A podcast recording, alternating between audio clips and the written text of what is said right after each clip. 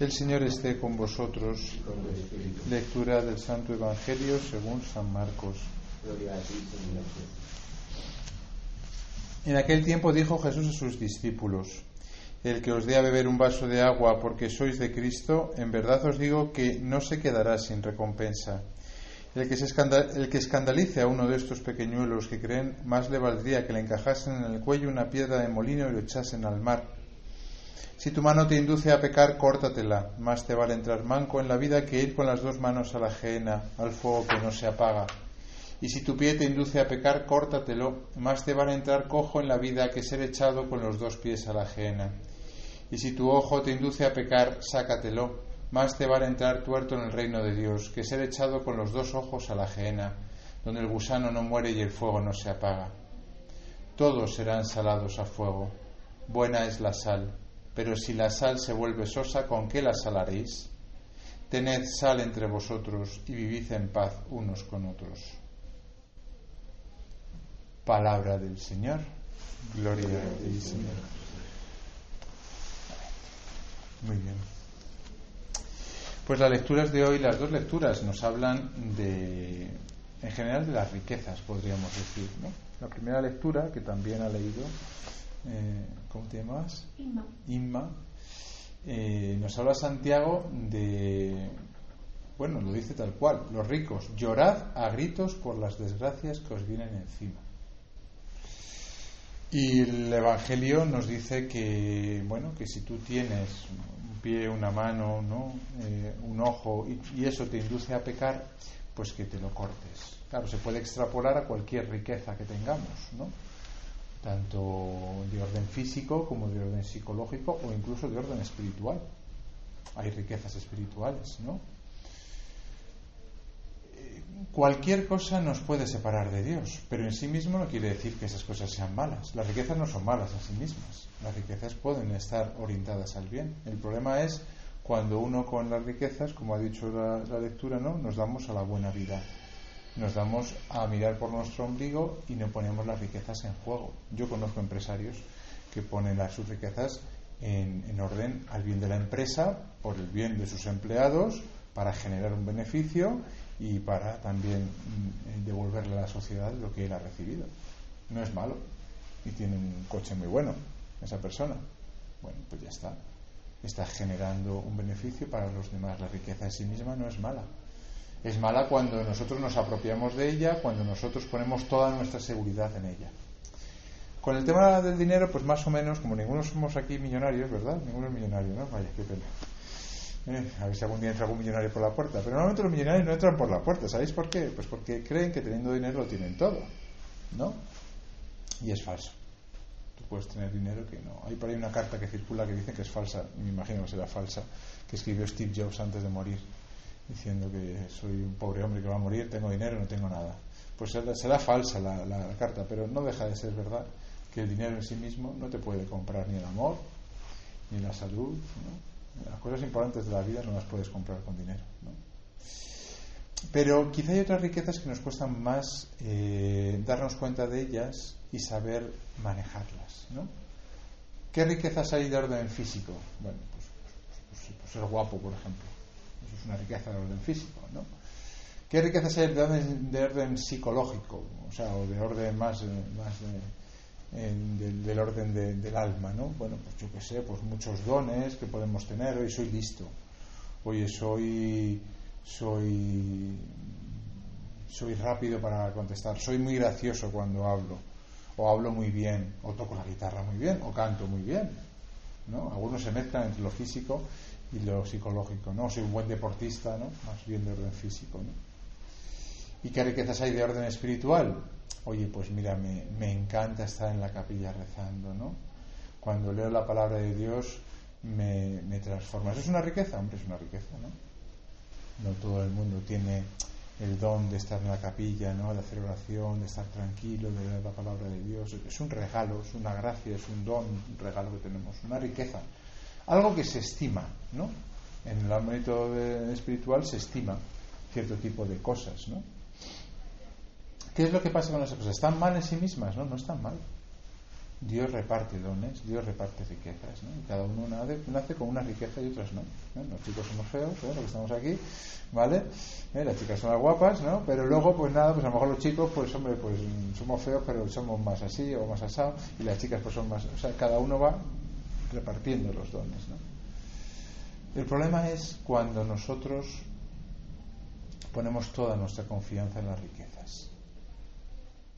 O sea, cuando creemos que eso es nuestro y solo para nosotros, ¿no? Y no lo ponemos en orden a los demás, en orden a aquella razón por la cual nos lo ha dado Dios. Y si yo soy, pues soy una persona inteligente, pues puedo poner mi inteligencia en servicio de los demás, pero puedo tener, poner también la inteligencia en servicio mío, solamente mío, de una manera egoísta.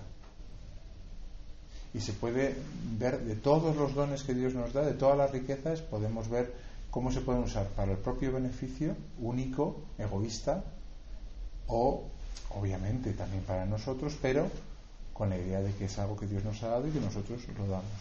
Y que igual que Dios nos lo ha dado, no lo puede también quitar, ¿eh? porque las riquezas también se pueden perder si las entendemos como un regalo de Dios. ¿no? ¿Es más fácil ser pobre? De alguna manera sí. Yo estuve hace unos meses en la Camaldula. La Camaldula es un, son unos monjes que se retiran tipo la Cartuja, ¿no? Son menos conocidos, ¿no? Están ahí en La Rioja, ¿no? Son, nada, siete u ocho, ¿no? Y no hablan nada, una vida de eremita, ¿no? Una vida escondida en su celda, solamente se juntan para los oficios. Una vida muy solitaria, muy perdida. Y me decía uno de los monjes, aquí es muy difícil que venga alguna persona que tenga alguna cualidad así importante. ¿Por qué? ¿Porque no le dejan entrar? No. Sino porque cuando tú tienes una cualidad importante, es que yo sé mucho de Biblia. Sé, mucho de ese griego, sé latín y, sé mucho sobre la Biblia. Es algo bueno, ¿verdad? Pero Qué difícil es, teniendo un don importante, sentirte pequeño, humilde y pasar desapercibido. Y eso me lo decía el monje. Es muy difícil aquí entre alguien que tenga algún don. ¿no? Eso nos suele pasar. ¿no? Las personas que suelen tener dones como muy aparentes normalmente suelen ser orgullosas. Lo raro es ver una persona que tenga grandes dones y que sea humilde, sencilla, que le gusta pasar desapercibido. Es justo lo contrario. Hoy en día que lo que quiere la gente es ser influencer. ¿no? tener mayor número de seguidores. Nadie quiere decir, ay, yo, mm, un seguidor y nada más, mi madre. ¿No? No, quieres tener muchos seguidores y cuando te siguen tres de repente dices, ostras, qué bien. No, porque te lo pide el cuerpo, ¿verdad? Como que pones ahí un poco de tu estima, de tu autoestima, ¿no? Y si subes, bien, pero si bajas, mal. ¿Veis cómo es muy sutil en el tema de las redes, clarísimamente? Yo creo que lo notáis vosotros, ¿no? Es difícil ser pobre. Yo estoy leyendo un libro que me está ayudando mucho, mucho, mucho, que se llama, se llama El hermano de Asís, que es la vida de San Francisco de Asís. Muy bien, estáis despiertos. O despiertas. De Ignacio Larrañaga. Es un libro muy bonito porque cuenta la vida de San, de San Ignacio de, de San Francisco de Asís, pero la cuenta y va haciendo como una especie de de meditación profunda de la vida de este hombre, que fue uno de los hombres más santos ¿no? de la historia del cristianismo. Y dice el, autor en un momento, al tener a Dios lo tuvo todo. Habla de San Francisco, claro. Pero para tener a Dios tuvo que despojarse de todo. Ya sabéis la famosa escena en la que se queda desnudo en la plaza del pueblo como un loco porque su padre le quiere quitar el apellido y él se queda desnudo como diciendo yo todo lo doy, hasta mi propio apellido. Que tuvo que ir el obispo a cubrirle porque se quedó desnudo literalmente. El hermano de Asís, al no tener nada, entra experimentalmente en la prueba corriente de la gratuidad. Lo recibe todo, no merece nada, todo es gracia, el vestido, la comida, la mirada, el cariño, el consuelo. El que recibe todo no se siente con derecho a nada, nada reclama, nada exige, al contrario, todo lo agradece. La gratitud es el primer fruto de la pobreza. El hermano fue como el almendro, siempre abierto al sol, del cual recibe gozoso y agradecido la vida y el calor. Pero si el sol se oculta, no se queja, no hay violencia. Ese es el segundo fruto de la pobreza, la paz. Fruta con sabor a dulzura. Un poco poeta, ¿eh? el, autor. Al no sentirse con derecho a nada, el hermano se coloca a los pies de todos, como el más pequeñito de todos. Para el hermano la humildad no consiste en despreciarse a sí mismo, sino en considerar a los demás como señores, para ser servidor de ellos, para echarse a sus pies, lavárselos, servirles en la mesa. Esto es una locura para el mundo de hoy. Por eso vosotros tenéis que daros cuenta de que eh, el mensaje de Jesucristo es radicalmente diferente del mensaje del mundo. Y lo malo es que nosotros tenemos una inclinación natural muy espontánea, eh, por las consecuencias del pecado original y porque estamos metidos en una sociedad que nos lo recuerda todos los días, a la riqueza, a la apariencia, al acumular, al poner nuestras seguridades en nuestras riquezas. Claro, los santos es justo lo contrario, sufren una transformación, una transformación, ¿eh? porque los santos eran como nosotros, lo que pasa es que se someten a una transformación profunda que acaba haciéndoles, pues como dice esto, ¿no? Libres.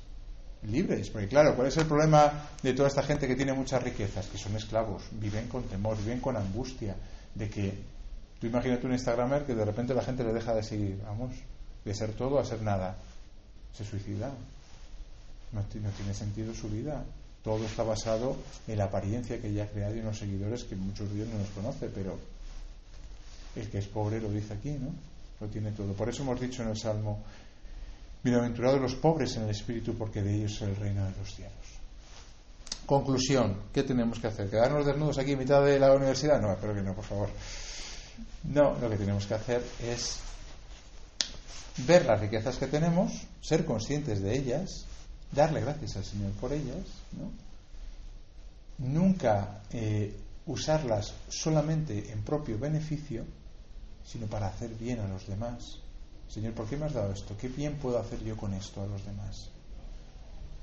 Y estar muy libres por si el Señor nos las, nos las quiere quitar. O la vida misma, ¿no? Porque digo, el Señor nos la quita. Bueno, el Señor o la vida. O sea, si tú eres guapa, pues dentro de 20 años estarás menos guapa. Lógico, o sea, porque ahora con 20 es una flor de la vida. ¿eh? Cuando tengas 40 como yo, pues ya empieza a doleros algo. ¿Vale? Lógico, claro. Y entonces uno tiene que ser consciente de que las riquezas Dios te las da y la vida o Dios mismo te las va quitando. Y como no has puesto tu corazón en ellas, no has puesto toda tu seguridad en ellas, las has usado para los demás, cuando te las ha dado Dios, las has usado para el bien y les has dado gracias por ellas, cuando te las ha quitado la vida, pues entonces dices, pues el Señor me lo dio, el Señor me lo quitó, como dice Job. Es muy difícil vivir así, es muy difícil. Por eso en nuestra vida el Señor nos va ayudando a veces con ciertas pruebas ¿no? que nos van haciendo madurar en esto. Por eso no creéis que Dios nos quiere cuando algunas cosas nos las da o os las quita. Cuando hace solo Dios con nosotros, en el fondo es el mejor de los padres, ¿eh? que nos educa bien, pero cuesta.